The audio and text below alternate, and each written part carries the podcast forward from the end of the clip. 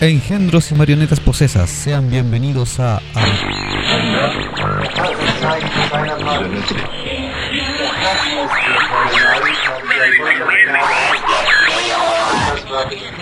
este programa. Acabas de invocar un portal hacia lo que no conoces. Bienvenido seas a Habitantes del Vortex.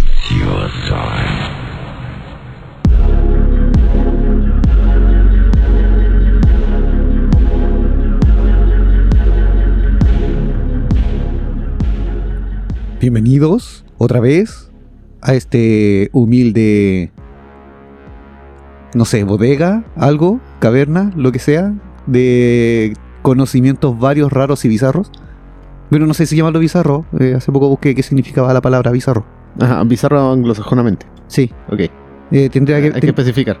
Sí, anglosajonamente. Tenía que ver con el tema de que uno pertenecía a los caballeros y era una persona culta y educada. Ah, sí, pero eh, dudo que alguien use la palabra bizarro para algo que no sea bizarro anglosajonamente. Lo sé. Es raro. Ajá. Pero era. No, es bizarro. Sí. Ese era el dato inútil del día. y están, ya saben, ya en Habitantes del Vortex. Este podcast bizarro. que trata de llevar cultura, de alguna forma. Y como ya escucharon, estoy en vivo y en directo y sin Ouija con Jumi. ¿Cómo está Jumi? Ya. Bien. Señal. Excelente. Eh. ¿Escucha? Sí, sí, nos fuimos a la chucha. No, esta vez sí estamos sin, sin lag más que el mental normal que tenemos. Yo creo que la conexión funcionaba bien y el lag era el de nosotros nomás. eh, yo creo que por ahí va la cosa. Bueno, el día de hoy, eh, Jumi no- nos trae tema que lógicamente corresponde a, a la temporada de sustos, Así es. a nuestro eterno Halloween, a nuestro eterno octubre. ¿Qué nos trae para hoy, Jumi? Bueno, sí, eh, como que cualquier tema que traemos es digno para este mes, solo que tenemos que repartirlo en todos los demás 11 meses. Es que por eso acá en el Vortex siempre es Halloween o siempre es octubre. Ajá. Sí, somos los Jack Skeleton de la vida pod- podcastiana. Claro. Somos... Sí, somos como la tierra del Halloween del podcast. Ajá. This is Vortex, this is Vortex. Oh, sí. Bueno, hoy día, hoy día tú, tú te diste la labor de traernos de mi dirigía. Así es, después de una larga investigación que terminé hace media hora, eh, No sé por qué te creo. me, me costó mucho.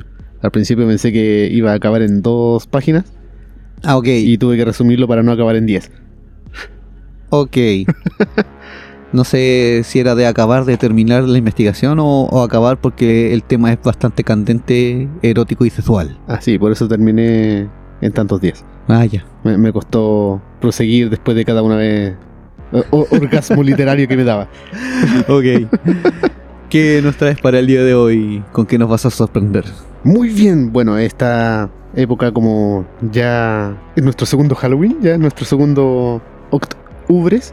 Oc- octubres. No, es Godtober. October, pero sin ubres.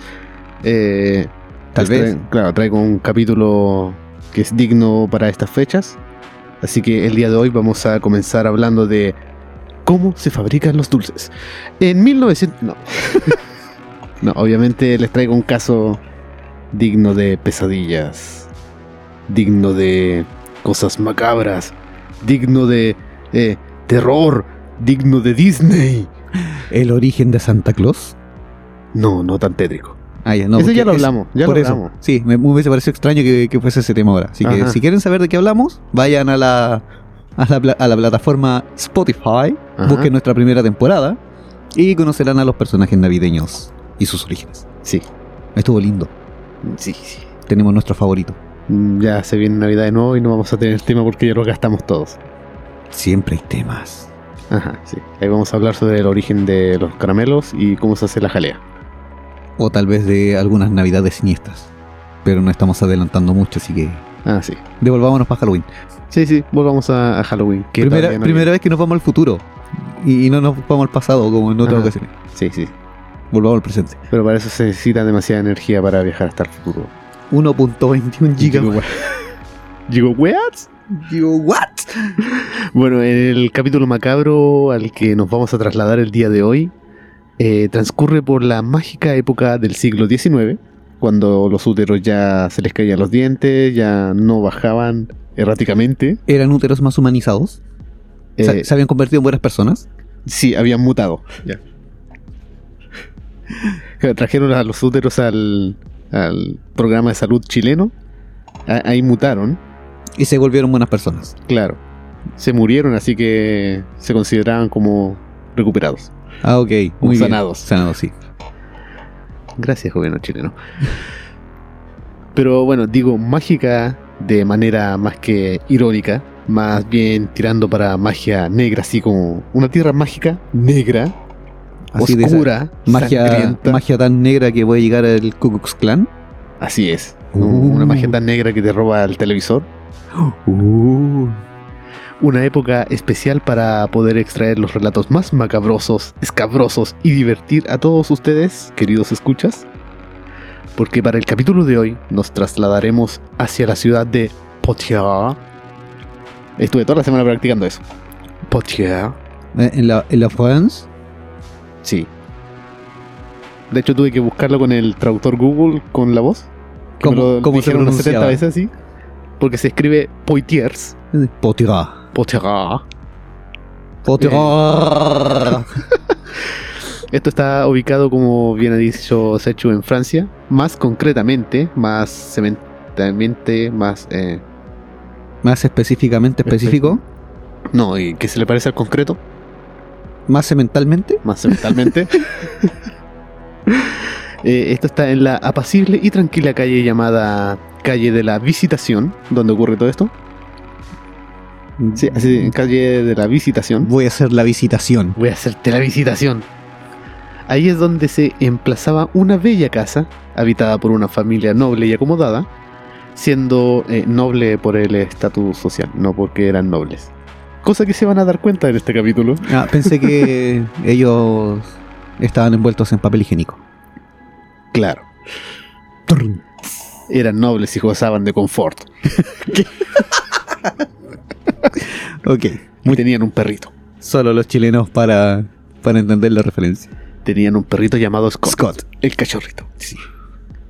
Y, y, y, Suavecito. es el perrito. sí, pero no le salía muy bueno comprar tanto papel porque no le salía a cuenta. Espérate, espérate, espérate. Se va a cortar la rama, weón. Es que tenía más papel higiénicos para meter, pero ya, bueno. Siendo una de las familias más prestigiosas y nobles de la aristocracia francesa, eh, o sea, de esos gatitos que usaban corbata y cantaban jazz, No, cantaban Du hast. los aristogatos, Sí, ¿no has visto los videos? bueno, eh, conformando el núcleo familiar estaba la cabecilla de la familia, el noble Charles Émile Monnier, Ya. quien fuera decano de la Facultad de Letras de Poitiers, y su esposa, la Madame Louise Leonard de Montcarnac. Cada vez que dicen facultad de letras, me imagino una universidad donde las letras van a estudiar. ¿Sí? ¿Que no has escuchado de las canciones de Cricri el desfile de las letras? Sí. Bien. Ahí viene. Esa era la banda de guerra. Ok. Tenían desfile todos los años, como nosotros bien sabemos. Ya, dale nomás. Ok.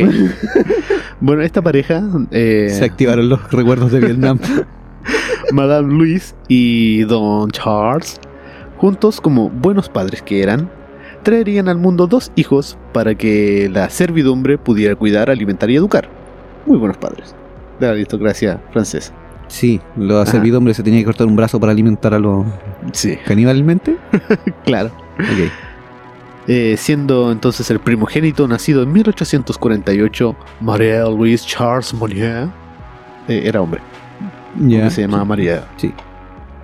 O también conocido como Marcel Monnier, que aparece más. Lo- los franceses en general, eh, en cuanto a los nombres, Ajá. a veces como que no hay distinción de entre nombres femeninos y masculinos. Sí, y referente a sus hijos tampoco hay mucha distinción porque apenas los ven. Y tampoco hay distinción de acuerdo a la vestimenta que había Ajá. mucho antes de eso. Bueno, ni siquiera veían a los hijos, así que da, da igual lo que hicieron. Sí. Ajá. Bueno, la cosa era para que la servidumbre los pudiera distinguir. Ah, ok. Eh, bueno, eh, este sujeto se llama Marc- eh, le- era más conocido como Marcel Monnier, que aparece más en todos los documentos que leí. El cual habría participado en varias sociedades no secretas ni relevantes para el guion, además de ser benefactor en varias obras de caridad, también desempeñó una labor como subprefecto de Pouget-Tenier, una población y una comuna francesa. O sea, tuvo un cargo bastante alto. O sea, era Boy Scout, fue bombero, participó en Claro. Cruz Roja, Eh, estaba en eh. la defensa civil. inventó el, la, la operación de corazón abierto, eh, alimentó a las ancianas sin hogar, peinó a los gatos sin techo y cosas así. Y después John Lennon con Yoko Ono lo llamaron para Claro. darle las gracias por su Claro, labor. eh, claro eh, participó con, con, con ese. Sí, sí, ya, ya. Pero más importante aún, que a lo largo de toda su vida y más específicamente cerca de finales del siglo XIX, no realizaría absolutamente nada que nos interese saber para este capítulo o para cualquier otro que ya hagamos en el podcast. ya que esta historia se va a centrar en la segunda hija de este aristocrático matrimonio, a quien llamarían Marielle Leonid Pauline Blanchet. Yo sé quién es. Yo sé dónde va esta, Es muy famosa. No va a terminar bien. Eh, a- algo termina bien acá.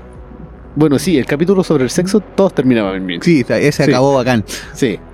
Todos terminaban bien en el río, Sí. en, en- en todas La, la ofrenda del dios Atún.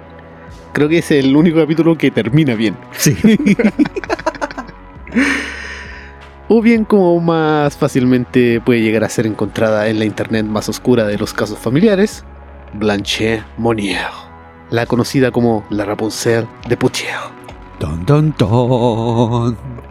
una chica nacida en el primero de marzo del año 1849, un año después de su hermano, como era muy típico en aquellas épocas donde no tenían tele para distraerse, aunque también es llamada como con otro nombre, pero que no será mencionada aquí porque sería una alerta de spoiler. Y que espero que Sechu no adelante. No, es que de hecho ya venían los spoilers en la mente, pero me, Sí. voy, a, me voy a retraer. Sí, y de hecho puse la palabra spoiler como sugerencia para que Sechu se diera cuenta de que no tiene que spoilear. Lo sé. Blanche habría sido una joven de vida acomodada, Me siento como cabo. Quédate en un rincón, sonríe y sé bonito. bueno, sonríe. Hasta ahí. Lo único que pasa es sonreír, ser bonito y ya estamos cagados. Bueno, Blanche habría sido una joven de vida acomodada por la postura económica de su familia, también llegando a ser considerada una joven muy hermosa a sus 26 años de edad, y que sería la edad de su vida que sería marcada por varios acontecimientos importantes para su vida.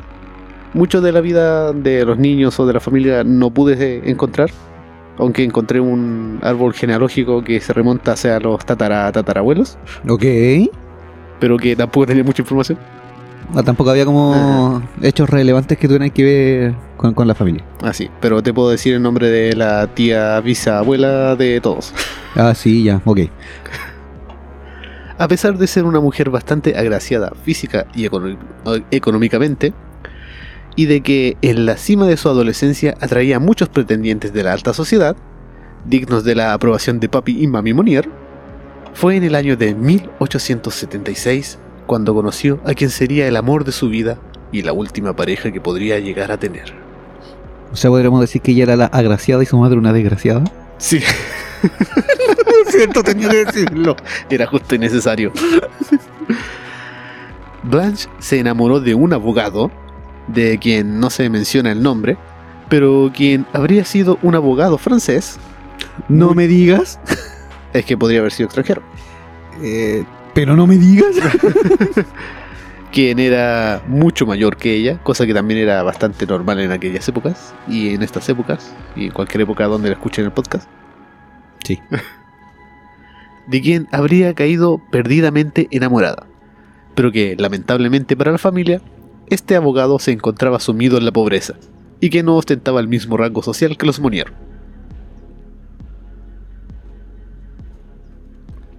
¿Cayó solamente enamorada o también cayó de otra manera? Eh, la otra manera cayó más suavemente. Ah, ok.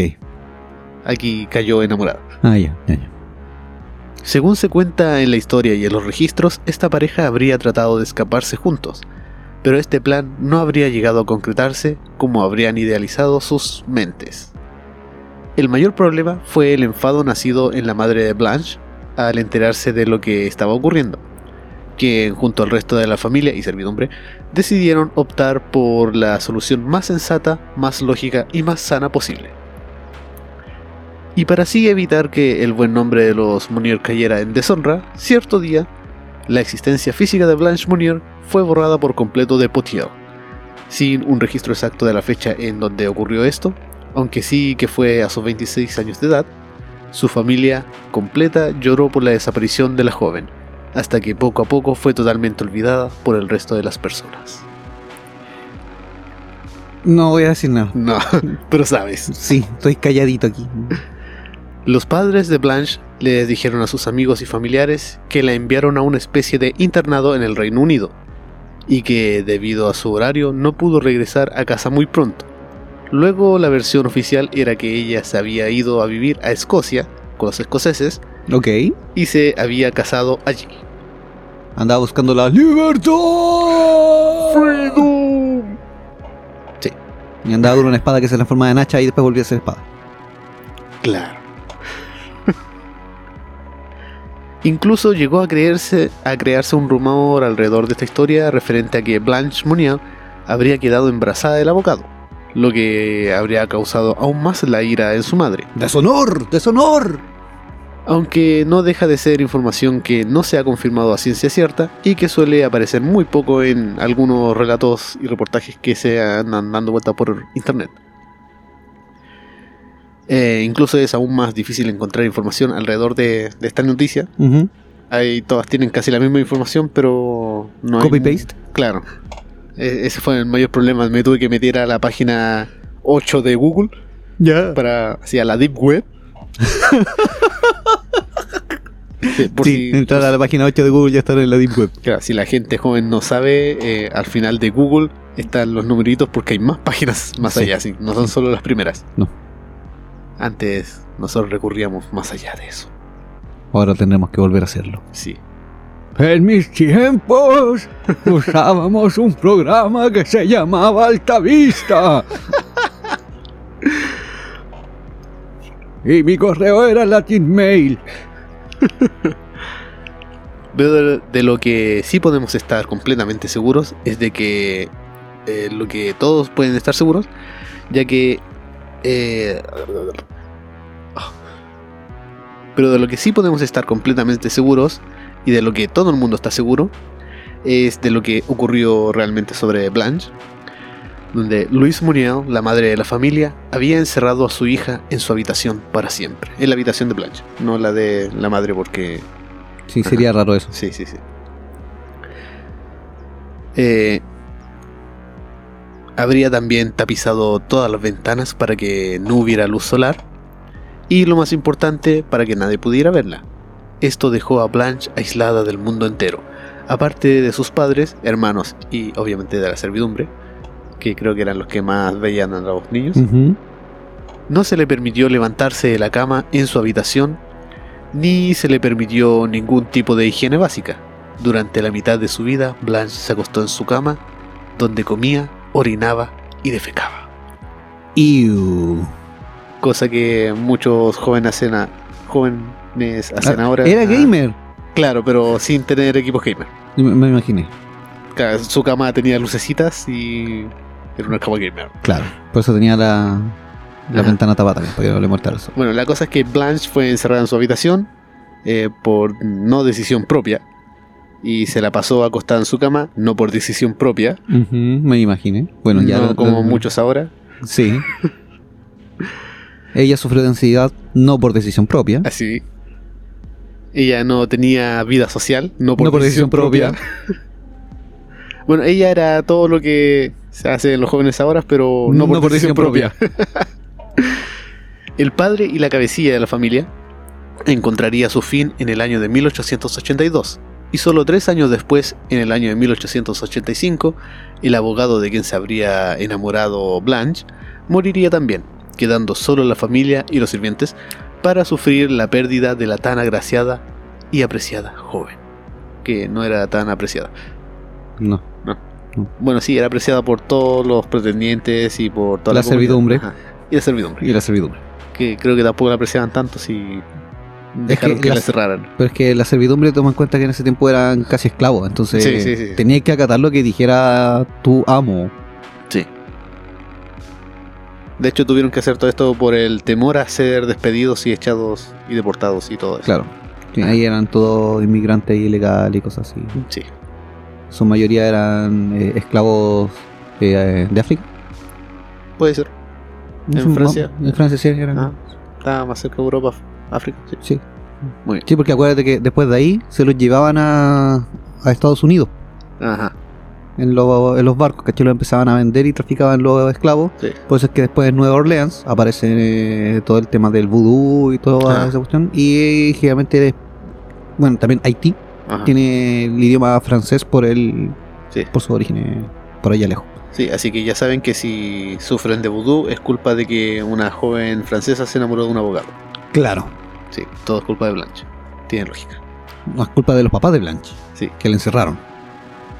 pero no la encerrarían si ella no se hubiera enamorado de un abogado que estaba en bancarrota.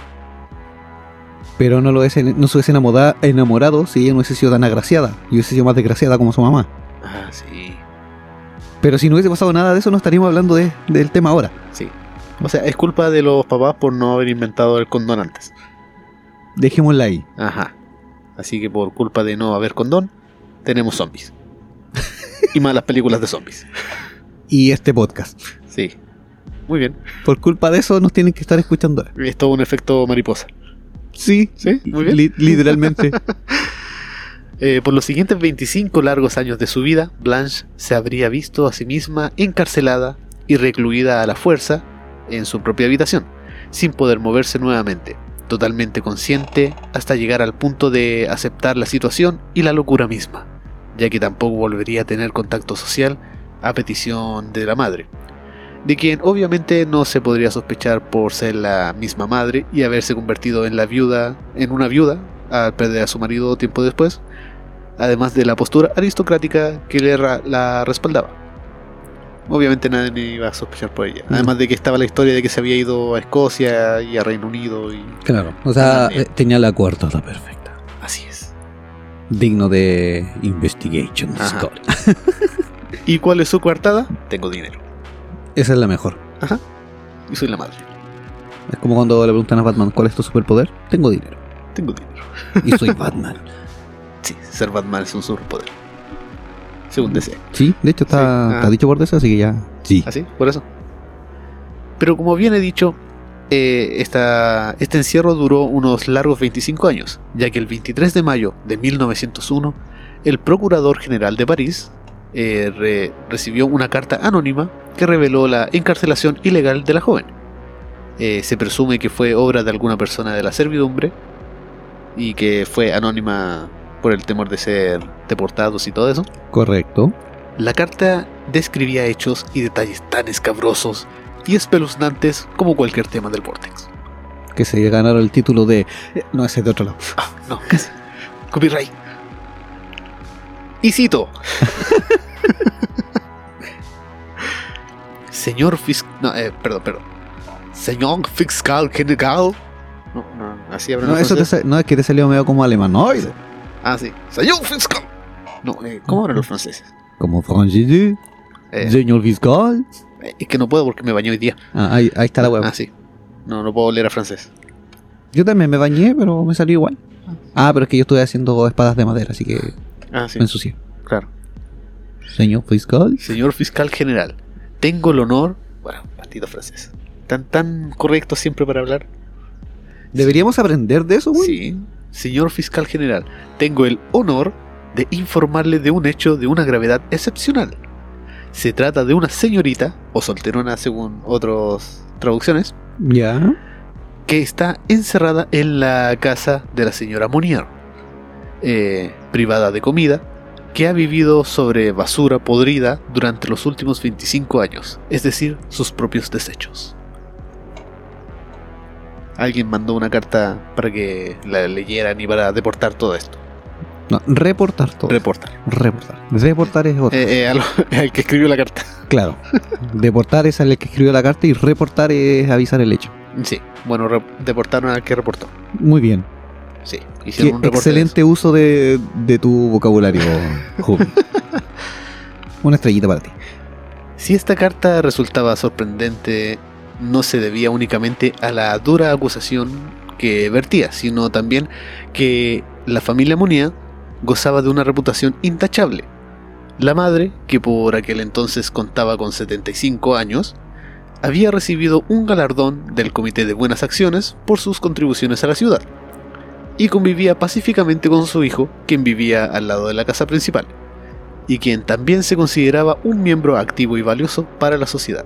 Sin embargo, y por si acaso, la policía decidió visitar la casa de los aristócratas, donde comprobaron que todo lo que habían leído no solo era cierto, sino que era incluso peor. Uy.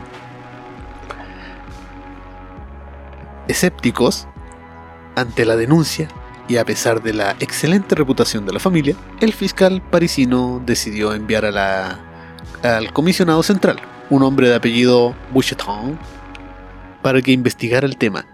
Ese mismo día, eh, a las 5 de la tarde, Boucheton, junto a otros investigadores, se dirigió a la casa de los Monier en la calle Visitation 21, Esa pronunciación. en Poitiers. En la France. En la France. O sea, la. La Marie estaba en la merde. Viva la Resistance. Bueno jugado. Eh, si bien al principio no encontraron nada extraño, Luis presentó numerosas objeciones cuando los investigadores quisieron entrar y ingresar en la habitación ubicada en el segundo piso. Sin embargo, a fuerza de insistencias, lo lograron. O sea, como, eh, sí, eh, señora, Insisto. Insisto. ¿Habrá la puerta? no hemos encontrado nada aquí. Ah, qué bueno. Eh, no vayan al segundo piso. ¿Qué tiene en el segundo piso? Nada, no vayan al segundo piso. Habrá la puerta. Insisto. Le acabo de decir que no tengo nada en el segundo piso. ¿Por qué quieren ir? Pero yo le insisto. Como insisto, usted abre. Porque está a fuerza de insistencia. Así que insisto. Claro. Y pudo insistir ya que todavía no existía los derechos. De, Ah. de- necesitaba un papel para entrar. claro, y- la, la orden Ah, la- la de orden de allanamiento. cateo. o orden de cateo. Sí, todavía no lo inventan, así que insisto. E insisto en seguir. En la segunda planta de la casa de los Monier, los investigadores encontraron una puerta cerrada con llave. Así que se retiraron y se acabó la historia. Para el próximo capítulo, Ya. en cuanto abrieron la puerta, comenzaron a percibir un hedor que era tan fétido que los Buchetón, eh, que Buchetón decidió dar un paso hacia atrás, mientras el olor se le impregnaba en la nariz y en la garganta. Era como cuando entran al estudio 1 Algo así. y después de haber grabado y de haber carreteado. Ah, sí, algo así. Ok. La oscuridad del cuarto era como un manto negro que impedía divisar su interior. Buchetón caminó hacia una ventana que daba hacia la calle con la intención de abrirla y que circulara un poco de aire. Pero no pudo. Hay una araña, así que tuvieron que quemar la casa. Ah. No. Tanto las ventanas como las persianas estaban cerradas con ¿Clavos? cadenas y con candado. Ah, ok. Pensé que estaban clavadas y ahí. No. así como- No, no puedes quebrar, eh, clavar una ventana. Sí se puede. No, se quiebra. Si le pones el clavo al vidrio, sí. Sí. Pero si le pones el clavo al borde de la ventana, no. Ah, sí, es- ahí sí. No, pero aquí fueron más, Astutos. más, más latinos. Le pusieron Cadena cadena antirrobo. y una lona a modo de cortina impedía que entrara siquiera un pequeño rayo de luz. Tras violentos intentos, el comisionado logró abrir la ventana y pudo, Pasó de largo por la ventana, se fue. tan, tan. Es que me imagino la escena. Pa, pa. ¡Recógeme! ¡Me dejes aquí! ¡Levántame! ¿Por qué me miras así? Que le lleven queso y vino a la viuda. Ataque de risa, conche su madre. ¡Por dónde? Que me tiró en el piso moviendo los puros brazos hacia arriba. Y las piernas para todos lados.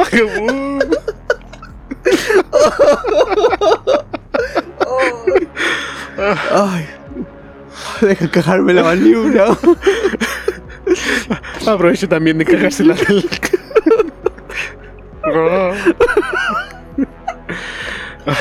Creo que esta weá va, va a ir editada así con una parte de media hora de risa después.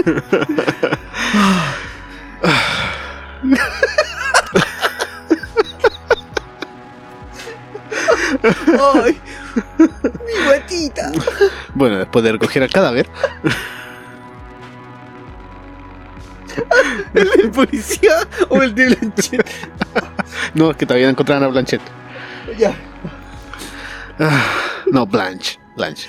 Blanche es lo que usáis Sí. sobre el, la, la Ouija para contactar con Eso el policía. Planchet. Sí. Se encuentra bien oficial.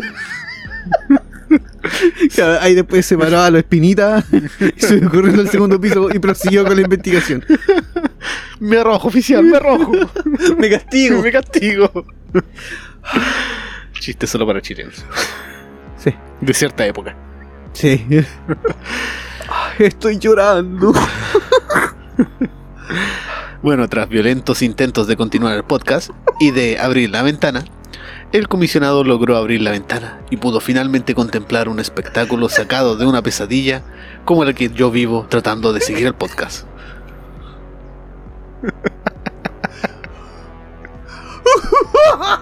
No puedo aguantarlo. En un rincón de la habitación, sentada sobre la cama de paja, había una mujer desnuda rodeada de excremento, insectos y restos de comida. Era Blanche. Boucheton, después de recoger al oficial de la calle, quedó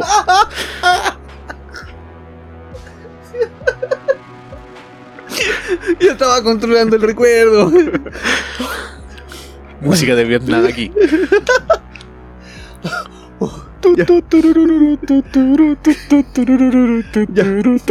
Dale nomás.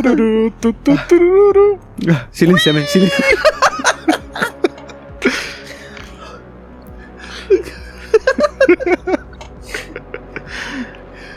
¿Por qué lo haces? Porque puedo. Boucheton quedó aturdido, como el oficial. ¿Ya puedo? Sí, dale, dale, dale. Boucheton quedó aturdido al contemplar un esqueleto humano real, como llegó a describir. Se hallaba tan desnutrida que, según las crónicas de la época, los muslos se habían reducido al tamaño de una muñeca. De la muñeca Oh, de la mano, no de una No, muñeca sí, a sí. muñeca. Ah.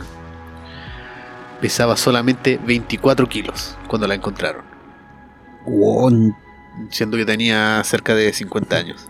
brígido. Ajá. Según testimonio de uno de los presentes que dijo lo siguiente, y cito, tan pronto en- eh, como entramos en la habitación, vimos en la parte trasera y tumbada en, su- en una cama su cabeza y cuerpo cubiertos con una manta repulsivamente sucia. Una mujer que el señor Marcel Monnier identificó como su hermana, la señora Blanche Monnier. Esto fue declarado por uno de los testigos en el juicio oficiado por el juez Du Fresnel, que le hicieron a la madre después. Me imagino Ajá. que tiene que haber pasado ya el tema de la, Sí, sí, de, de la legalidad y, y proceso y, y eso. La desafortunada mujer estaba tumbada completamente desnuda sobre el lecho de paja podrida. Todo a su alrededor formaba una... la chucha. Cada vez parece más gamer, weón. en una cama de paja y podrida, así. Con la sábana estucada, así. Sí, también, Dura la wea. también había pensado en lo mismo, pero man- estaba manteniendo la compostura para que siguiera Pensaste en lo mismo, pero te empezaste a acordar del oficial que saltó por la ventana. No saltó, se cayó abriendo la ventana. Ay. Bueno, desafortunadamente, eh, la mujer estaba tumbada completamente desnuda sobre el lecho de la paja podrida. Todo a su alrededor formaba una especie de costra formada por excrementos, trozos de carne, verduras, pescado y pan podrido. También vimos cáscaras de ostras y bichos corriendo por la cama. Así como eh, la cenicienta que tenía amigos animales. Claro, Ella ella tenía cucarachas. Ah, claro. Es la versión Latam de la Cenicienta.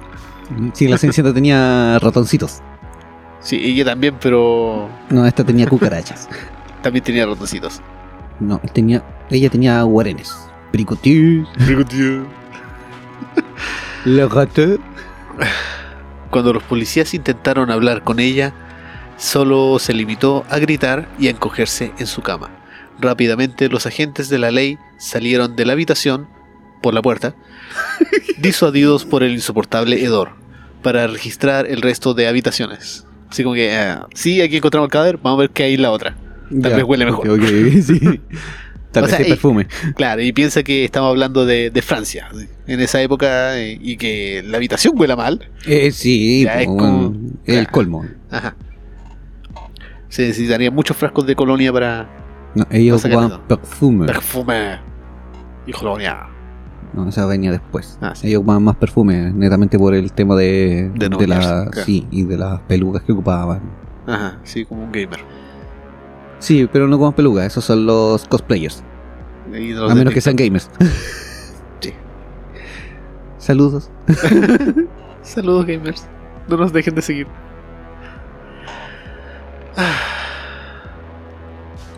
Bueno. El comedor estaba bien amueblado, la cocina bien cuidada y la escalera limpia. O sea, se dedicaron a revisar toda la casa después de revisar el cadáver Claro, vivo pasaron- de la... Pasaban con los guantecitos blancos Ajá. deslizando el dedo por las superficies. Claro, qué bien trabajo, qué buen trabajo hicieron los servidumbre. Ajá. Todo estaba en su sitio, excepto por la joven. La anciana señora Monia estaba ataviada con una bata de vestir, decorada con cuadros negros y blancos. En resumen, no parecía ser la clase de mujer que rechazaba su cuidado personal. Según la declaración de un testigo presente ahí, dice que las sábanas estaban soldadas al colchón y tenía mucha suciedad. Allí había una masa sin forma. Estaba allí secuestrada, se acurrucó y se negó a mostrar su rostro. Esto se puede leer en una nota que apareció tres días después de ser rescatada, de encontrada, en Le Petit Parisien, el periódico que tienen por allá por Francia, Ya. donde en la página de atrás eh, sale una nota de la supervivencia del cadete que cayó por la ventana. y le hicieron una obra de teatro y toda la cosa.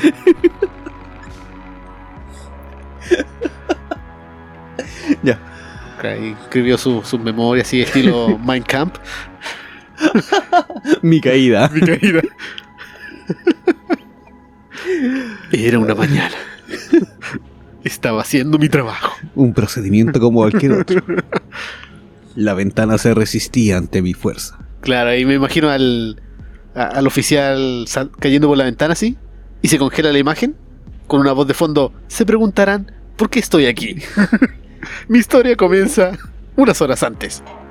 Cuando desperté. Claro. Blanche no podía comunicarse. Los 25 años encerrada sin ver la luz del sol, comiendo restos de comida y sin entablar diálogo con casi nadie que le había sin más personas que los que eran de la servidumbre, que le servían la comida. Y que me imagino que tampoco Ajá. le entablaba mucha conversación. Así. Eso le dejó fuertes secuelas en su mente, cosa que después ya no podía eh, unir palabras. Según varios informes, dicen que cuando estuvo en el hospital podía hablar así como a lo Tarzán. Ya, Le, sí, sí, te le costaba eh, unir comunicarse frases, elocuentemente. Ajá, como nosotros. Claro. O sea, hablaba como nosotros después de una chela. Sí, algo así. Así como terminó hablando el oficial después de la caída. Madre, weón. Ya. Va a seguir, ¡Le queso! va a seguir atacándome con, con ese recuerdo. Le caída. Los policías intentaron hablar con ella, pero solo contestaba con gritos. Mientras le intentaban poner ropa para llevarla al hospicio de salud mental. Estaba aterrorizada ante el panorama de tantas personas en su habitación, después de 25 años de no ver a nadie, así como chico gamer saliendo de su habitación para ir a la cocina, pero llegaron visita. Claro. Ajá. ¿Y ustedes quiénes son? Yo creo que las visitas les dicen, no, ¿quién soy tú? ¿Hace cuánto viví acá? Yo soy el hijo. Durante su calvario, solo había visto a su familia y a algunos sirvientes. El pelo de Blanche no había sido cortado durante todo su encierro, y debido a su sociedad se encontraba apelmazado, así como dreadlock de marihuano. Claro. Como el. Sí, hay, hay un récord de la persona que tenía el cabello más largo. Y era un Ah. jamaicano que tenía. eh, bueno, pertenecía como a la religión rasta, entonces tenía Sí, sí. los dreadlocks. Y era así como. Como una. Algo. Sí, ella no lo hizo por No, no, un no, récord. no. Como lo dijimos, todo este rato fue. No por decisión No propia. por decisión propia. Las uñas tampoco habían sido cortadas y sus manos parecían garras. Eh, los testigos detallaron que la mujer vivía en un infierno, lleno de sus sobras, de restos de comida, de huesos de aves de corral y de carne. Su cuerpo estaba cubierto de una costra formada por suciedad y había bichos por todos lados. El abandono era tal que tenía gusanos que medían más de 4 centímetros de largo, piojos y cucarachas que caminaban por el cuerpo. La humedad del cuarto era tanta que había hongos creciendo en su interior. Los medios viajes, weón, ¿no? Yo caché que por eso se la pasaba en la cama. Sí. Claro, y se, se comía uno de esos hongos, se subía a las cucarachas y los veía con ojitos kawaii, Ahí estilo está- ahí Disney. entablaba las conversaciones. Claro. Debido a su debilidad, le era imposible levantarse. Con ayuda de sus rescatistas, Blanche logró bajar las escaleras y fue transportada en una ambulancia a un centro de salud. En su cuerpo no había rasgos de heridas ni contusiones, aunque a los doctores les impresionó bastante que pudiera sobrevivir por tantos años luego de tal calvario. O sea, no fue agredida físicamente, Psicológicamente sí. Psicológicamente sí. La mantuvieron encerrada y en la cama durante todos esos 25 años. Después de eso hubo una, una plaga y la mandaron a cuarentena Ajá. y se le activaron los recuerdos tipo Vietnam. Claro. Yo creo que eh, igual fue eh, accidente todo esto. Así como que la mamá la, la mandó a su cuarto, castigada, y después se le olvidó. Estaba pensando lo mismo. Ah, 25 años después, chucha. Bla bla. que alguien vaya y le diga que ya no está castigada. Ya puede salir. Pero ya no quiere salir. Mándala para afuera, tiene que salir a comprar la baguette. En castigo tiene que salir a comprar el pan. Claro. Y que tenga cuidado porque hay un oficial en la calle y se puede tropezar. Oh, compré el pan hoy día. Ah, sí, sí, compré pan. Inmediatamente las autoridades dispusieron la detención de los familiares Luis y Marcel. Descubierto su crimen y ante los insistentes interrogatorios, la salud de la madre se deterioró y el 9 de junio a las 9.30 falleció, luego de haber sufrido un ataque al corazón. Antes de morir, Luis habría asegurado que amaba tanto a Blanche, amaba tanto a Blanche, Sí, claro. hasta el punto de sacrificarse por ella. O sea, se sacrificó encerrándola. Te creo. Ajá. Te va a doler más a ti. No, me va a doler más a mí que a ti. Y no de la misma manera. Y echó la culpa del estado de su hija a la negligencia de la servidumbre. Culpa tuya que se te olvidó que encerré a la cabra chica, weón. Te dije que me recordaras que la había castigado. A Marcel se le acusó de ser cómplice del secuestro de su hermana, aunque él mismo se defendió diciendo que ya de joven su hermana presentaba signos de alteración cerebral. Claro que si va... Le estaba diciendo que estaba loca. Sí. eh, o sea, tú eres aristócrata, tenés caleta de plata y te vaya a casar, o sea, te vaya a arrancar con un viejo pobre abogado. Estáis loca. Sí, estar muy loca para eso. Ajá. Sí, tú y tu útero a la habitación. Creo que los úteros están bajando otra vez. Enciérrala. Tengo una leve sospecha. Eh, razón por la cual habían eh, puesto esta tortura a su hermana, de que tenía signos de locura. Tras la muerte de esta, de las, eh, él había insistido en llevar a su hermana a un hospital, pero su madre lo había impedido. No se me puede culpar por delito de confinamiento forzoso, además no hubo delito de secuestro, ya que mucha gente tuvo acceso a la habitación de Blanche. Esa nuevamente estamos culpando a la servidumbre. Sí, sí.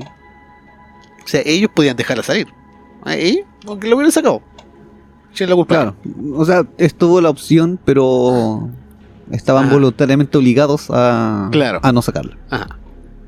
Sin embargo, se cree que la joven había querido escapar, porque uno de los paneles de su puerta llevaba rastros de haber sido reparado recientemente.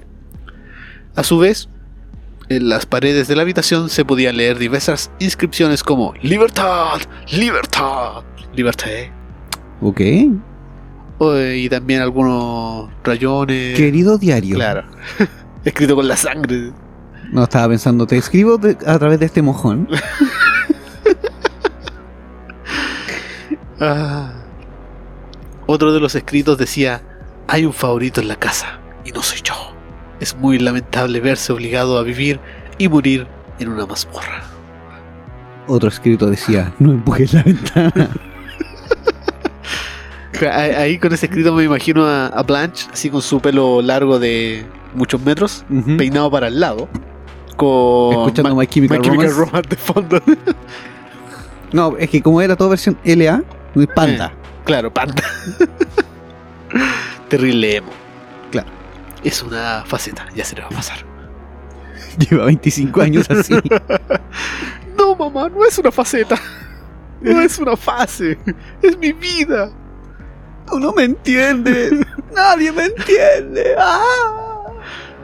Solo tres días después de su liberación, el periódico ya había publicado la noticia sobre lo ocurrido, conmocionando al pueblo parisino.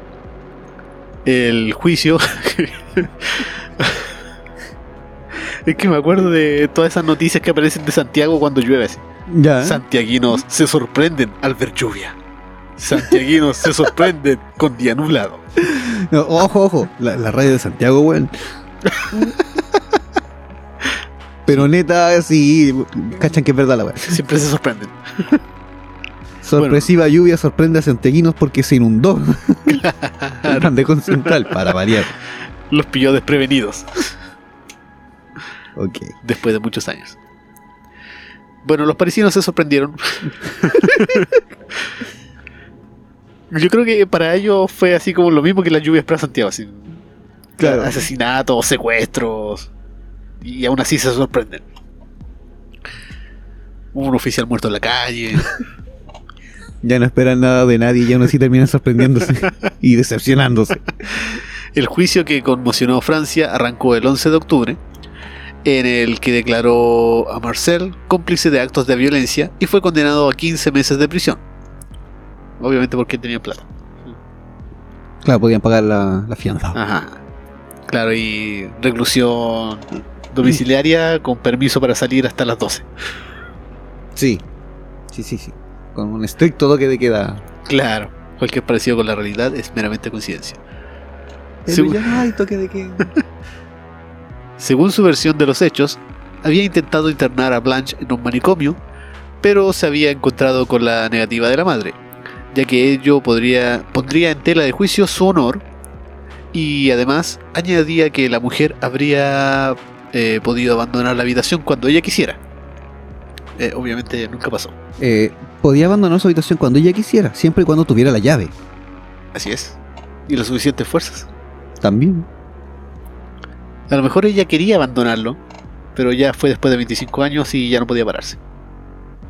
Claro, pues Ajá. que estaba débil físicamente. Sí, sí. Además, añadía que la mujer eh, que... No, esa... Me confundí de línea. En el proceso se puso de manifiesto que Blanche sufría una larga lista de problemas mentales que se agrava- agraviaba con el tiempo, de la histeria anoréxica a la coprofalia. O sea que eh, Ella era anoréxica y que después se le olvidó que era anoréxica, dejó de ser anoréxica y se comía la mierda. Ok. La coprofalia. Pasando por el exhibicionismo. Y por eso estaba desnuda y se comía su caca y era muy flaca. Eh, creo que el exhibicionismo tienes que estar en la vía pública o que todos te vean. Ella estaba con las cortinas, o sea, con las ventanas tapadas hasta que la empujó el oficial. Es que a lo mejor no tenemos pruebas Pero tampoco hay dudas. de que tenía ropa antes de que llegaran los oficiales. Ah, puede ser. Cuando Escuchó los ruidos y se Y quitó se la ropa. sí. Claro. Esta es la mía. Ajá. O a lo mejor tenía un OnlyFans. Puede ser. O un OnlyFans. Un solo ventiladores. Claro. Blanche sería enviada al hospital, al hospital psiquiátrico de Blois, donde moriría en 1913, el mismo año que su hermano. Retirado en una mansión de los Pirineos. Nadie sabe quién envió la carta anónima, aunque entre los candidatos se encuentran tanto Marcel como alguien relacionado al personal de servidumbre de la casa. O sea, piensan que el mismo hermano se sintió culpable y envió la carta. Podría ser porque estaba analizando y se supone que en ese tiempo creo que los esclavos no tenían derecho a, a educación, entonces eran iletrados. Ajá. Claro, y según las fotos de la carta, está bien escrito. O sea, no está legible, pero para esa época tiene una letra cursiva. Claro, es Eh. como para una persona que tenía estudios académicos. Así es. El juicio por el secuestro y encierro de Blanche inició en octubre siguiente y en él participaron innumerables testigos. Solo en la instrucción previa, el juez había recibido 160 testimonios de personas que habían tenido relación con la familia Monier. Chucha. Hubo vecinos que contaron eh, sobre los gritos que provenían de la mansión, y otros describieron a Blanche en la previa a su encierro. Ella era dulce, amable, fina, alta, y nunca le vi hacer ninguna excentricidad. También varios empleados de la casa y algunos hasta aseguraron que tenían órdenes de nunca abrir la ventana de la habitación. Ante la insistencia de que, porque habían realizado la denuncia, todos se excusaban en el miedo que sentían de perder el trabajo. O sea, eh, ellos se vieron obligados. Eh, podían perder su trabajo si es que si es que avisaban a alguien y Claro, por es eso como cuando vas a hacer Ah, algo correcto en el trabajo aquí actualmente y Así por es. miedo a que tu jefe te, te despida, ajá. sigues haciendo las cosas mal. Sí, y según ya en el juicio hubieron muchos testigos de que los vecinos escuchaban gritos de la de Blanche eh, secuestrada y aún así no hicieron nada por socorrerla. Cada día más decepcionados de la humanidad. Sí. Cada día más Es- oficiales caídos por las ventanas. Son héroes. Si él simplemente hubiese tenido alas como ese murciélago que podía nadar, ¿no hubiese sido como el murciélago que nada? Sí, no, ya lo superé. Ya maduré, primo. Ah, puta. No era un Batman que nada. Tres, dos. No, Uno. Hoy día estoy dirigiendo el capítulo, no me puedo dar el lujo de un arranque de ira.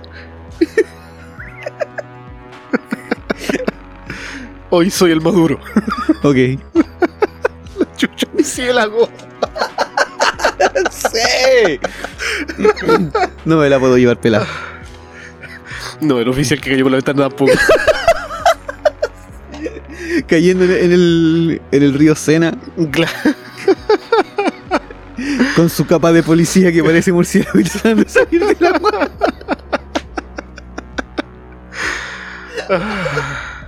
Ay, Ah, ay, chefcito. sí.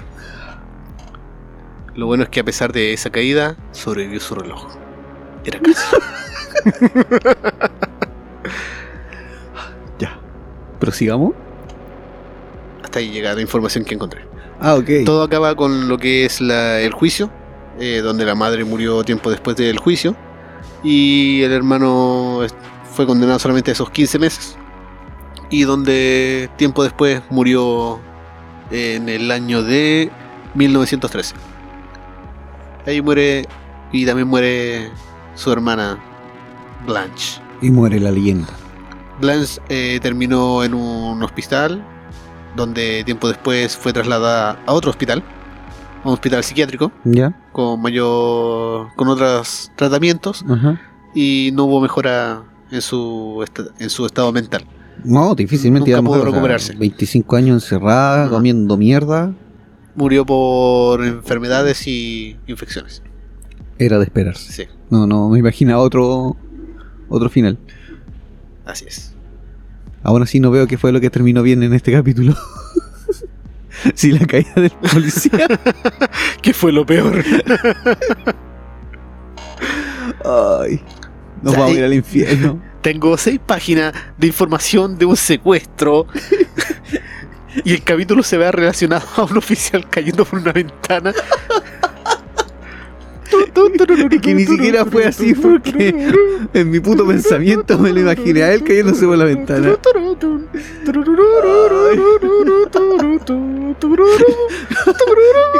Me lo imaginé eh, cayendo por la ventana y con la música del, del video de TikTok.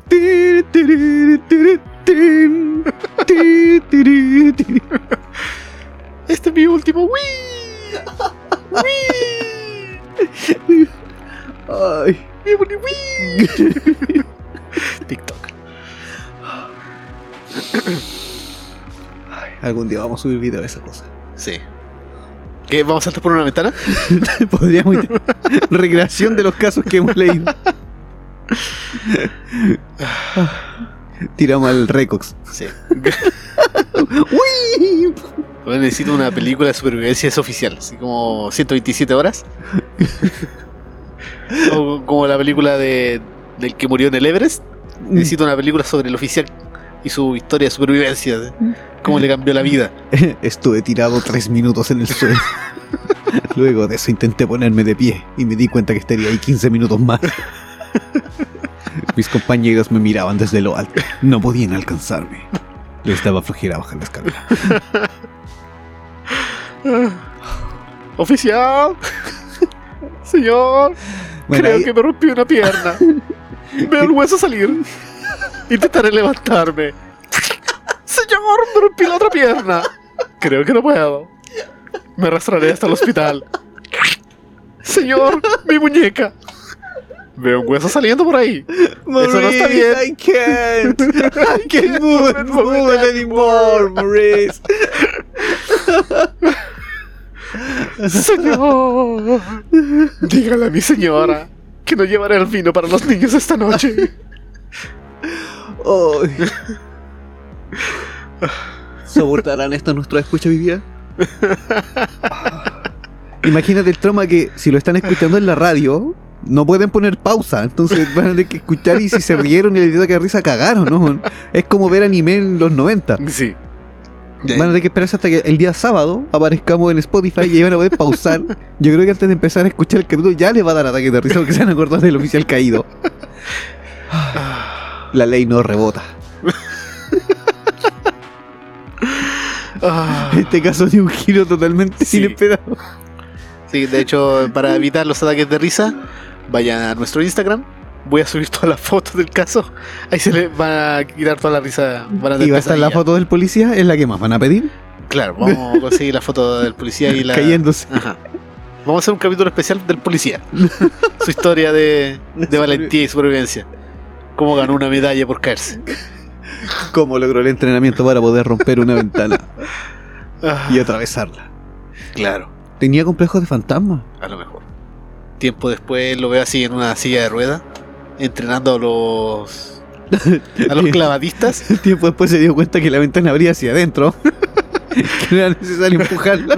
No, lo imagino así en las Olimpiadas, con el equipo de clavadismo. Sí, con el clavadista joven. Señor, no puedo hacer este salto. En mis tiempos, no teníamos agua. Lo hacíamos a través de una ventana. Hacíamos el clavado en cemento. Simulábamos la resistencia del agua con concreto. Con adoquines. Lo peor es que las calles en esa época estaban llenas de meados. Así estilo. Sí, es que sí, pues, adoquines, entonces se formaban las pozas de meados de los caballos, de la gente que pasaba en la noche ebria y. Era Ajá. como Valpo la wea. sí, no quería decirlo. Oye, hay que estar orgullosos, somos de la quinta región. Sí, somos orgulloso nuestro Val pudiendo pichi. Así es, vamos a mear a la calle. Vamos a hacer una mediatón. Sí, allá, pero allá dice no meen en las puertas. Sí, Si puedes mear el, el muro al lado, Ajá. no en la puerta. claro. Oh, me siento deshonrado. ¿Qué? Fui a Valpo y fui a un baño. ¡Deshonor! Bueno, en esa época en Francia me daban en las basenicas y, Y las tiraban por la ventana. Claro, por eso se estaban los meados en la Sí, calle. eso sí es un hecho. Me imagino un weón ebrio meando en la calle que le tiene la basenica encima. y detrásito el policía. Teniente, ¿puedo volver a la habitación? Huele mal aquí. Necesito aire fresco. ¿Puedo volver a esa habitación? Señor, hay ratones aquí. De solo pensar en lo que me va a tomar editar este capítulo, weón. Está bastante fluido, pero sé que me voy a demorar mucho por los ataques de risa. Sí. Teniente, Ya. Creo que mejor empezamos a despedirnos. Li- liberen sus ataques de risa con libertad. ¿alguien sabe cuántas costillas tenemos? Quiero saber cuántas me quedan. Si me sigo, si me sigo riendo, así voy a despinchar, pues weón. Como el parecido que cayó. Un honor.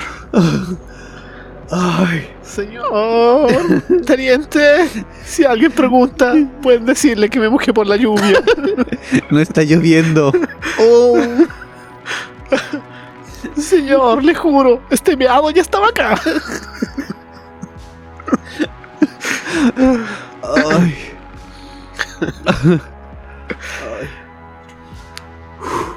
Ya.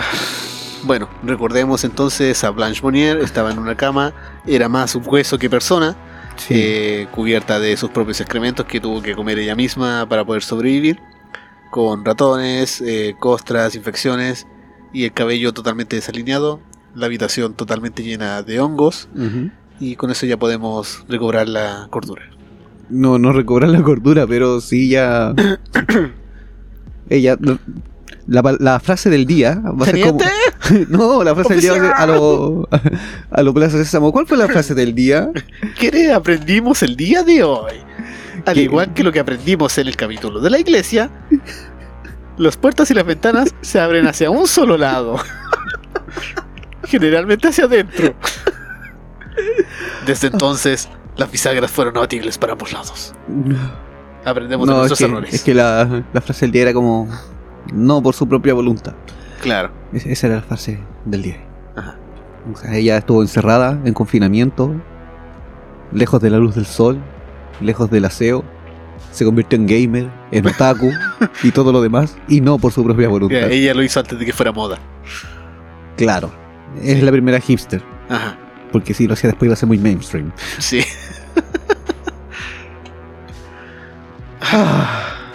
Ya, chicos, los despedimos. Ahora sí los vamos a dejar tranquilos. Sigan con los pensamientos de Vietnam. Este capítulo creo que va a ser recordado por el policía que atravesó una ventana. De hecho, eso tiene que estar en la portada. sí, ya, de Blanche, pon el policía en la portada. Sí, ya, ya tengo menos pensada la portada que voy a tirar. Así que ahora, antes de que Jumi siga torturándome con los pensamientos tipo Vietnam, decimos nuestras queridas palabras mágicas. Bleh, No, mágicas no, ma- Masónicas. mágicas. palabras masónicas. palabras mágicas. Mágicas. Y será. Espera, Ah, espera, espera. ¿Qué, qué? No hemos hecho los saludos. No Cierto, hemos saludado a nadie. de True. Además del oficial caído. Bueno, saludos y muchos saludines a ustedes que nos escuchan. Sí, también a la tía que está de fondo riéndose en tu casa. Saludo al chofer que le está Atención, mirando raro. Atención, necesitamos refuerzos. Tenemos oficial caído. ¿Qué? ¿Hirieron a alguien? No, no me entiende. Tenemos un oficial caído. Del segundo piso. No, hay que mandarle saludos al chofer que está ahí en el taco mientras tú estás escuchando este podcast con ataques de risa Sí. y el chofer te está mirando raro. Saludos a él. Así es. Así que hazle una seña por la ventana. Saludos también al vecino que te está mirando raro porque está justo en tu pieza saliendo de la ducha, semidesnudo o semidesnuda, y se te quedó la cortina abierta y vives en departamento Oh, sí. y el del bloque del frente te está mirando. No, saludos a todos los que han llegado a este, hasta este punto del, del Sí. capítulo de hoy, que se han mantenido Ah. en, en la sintonía o, o en línea, Así es. o como se le llame ahora. Yo creo que es un poco tarde, pero les quiero recordar que si van a escuchar algo, recuerden conectar bien los audífonos. Porque van a estar escuchando todo con el parlante del teléfono, no se van a dar cuenta. Todos van a escuchar. Va a ser raro. Ajá. Sobre todo cuando ven ciertas páginas. Eh, recuerden poner bien los audífonos. Puede ser muy vergonzoso. Recuerden no estar conectado al Bluetooth Sí. e irte al baño. O que tu teléfono esté conectado a la Smart TV. Ajá. Si, si el volumen no subió la primera, no lo suban a tope. Eso lo empeora. No se olviden que están compartiendo pantalla. Así que si se van al baño a ver esa página de que empieza con una consonante que está casi al final del alfabeto Así es. Aquí y, y se van a poner ciertos videos raros, Ajá. acuérdense que están compartiendo la pantalla con la Smart TV. Muy bien. Ese es el consejo del día. Sí, ese es el consejo. Saludos a nuestros escuchas, saludos a nuestros escuchas, a los nuevos, Así es. a gracias los la radio. antiguos, a los de la radio, a los que nos están siguiendo en Spotify, Sí, hay que dar un buen saludo a la radio por darnos este espacio. por soportar esto. Ajá. Perdón por ensuciar este espacio. no es culpa de nosotros, es culpa de los parisinos de 1800. Sí, que tiran policías por el segundo piso. Así es. No, pero eh, el tío Schmerhaus me dice que se divierte mucho escuchando nuestros capítulos, él aprende bastante. Eh, de hecho, el, el Jeff también, el otro día me mandó un Ah. mensaje, así que ¿de chucha sacamos tantos conocimientos? De internet, de la ¿Y dónde página 8. tenemos tantos datos? Página 8 de Ahora Google. sabe que Google los auspicios desde la página 8 esta sí, vez. sí, sí. No vayan más allá, después se pone raro. Sí, se puede poner hasta más intenso, Sí, aparte de raro. sí, sí. Y si quieren traumarse, busquen Blanche Monnier en Google y vayan a imágenes. Hay fotos muy bonitas. Oh, sí, todo kawaii. Sí, no está el oficial, pero está ahí. Pero está ahí. Ajá. A ver, ahora sí podríamos empezar a despedirnos. Mami, ¿por qué tiras la mazanica por la ventana y ellos tiraron un oficial? Mami, nosotros solo tiramos mojones. Mami. Ya. Ya, palabras mágicas, ¿no? Espérate, déjame recuperar el aliento. Ahora sí, Es que podemos me imagino esa escena estilo. ¡Ya! La, la bella y la bestia al principio, cuando va caminando bella y todos abren las ventanas, Tirando policías. todos con la macenica así, tirando los meados formando un arcoiris, así cámara lenta el oficial. Chan, chan, chan, chan. Bonjour. Chan, chan. Ah. Pero con el grito Williams. Freedom. No, el grito que aparece en todas las películas. o el de Goofy que también aparece en todas las películas. Yo.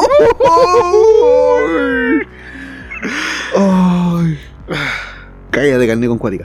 Y ahora sí. Tengo más chiste. ¿eh? Pero no, es que ese weón ya. La gente necesita escuchar música ahora. Necesitamos un capítulo especial solo por eso. Sí. Sí, sí. Ahora sí que. Quédense en la sintonía de Último Beat. Así es. A menos que estén en Spotify escuchando esto un día sábado, eh, vayan a último beat y Que- quédense en la sintonía. Y quédense en la sintonía y escuchen esta buena música, Sí. bailable, Ajá. dar cosa, Muy bien. Eh, muy en honor a Goktober. Sí, sí. Hay una banda muy buena que están poniendo ahí, que escuché el otro día. Eh, Sí, le pusieron en, en. Hecho en Chile. El Sí, programa sí. que justo está antes que nosotros, a las 8, sí. y nosotros fuimos a las 9. Ajá. Ahí tocaron Winflux. No. Y- Ah, también pusieron Winfax. Sí, pusieron un el- uno de los temas nuevos, el single nuevo. Ah, sí. eh, bueno, la otra banda también era buena. Eh, espero que me den el nombre pronto. Eh, Eh, pero sí, también tocaron- ha aparecido Winfax. Sí. Ay, pesado. Ya, bueno, ahora sí, palabras mágicas. Les podemos decir a todos. Sacre Blue. No, No, eh, Hasta, Hasta chao. chao.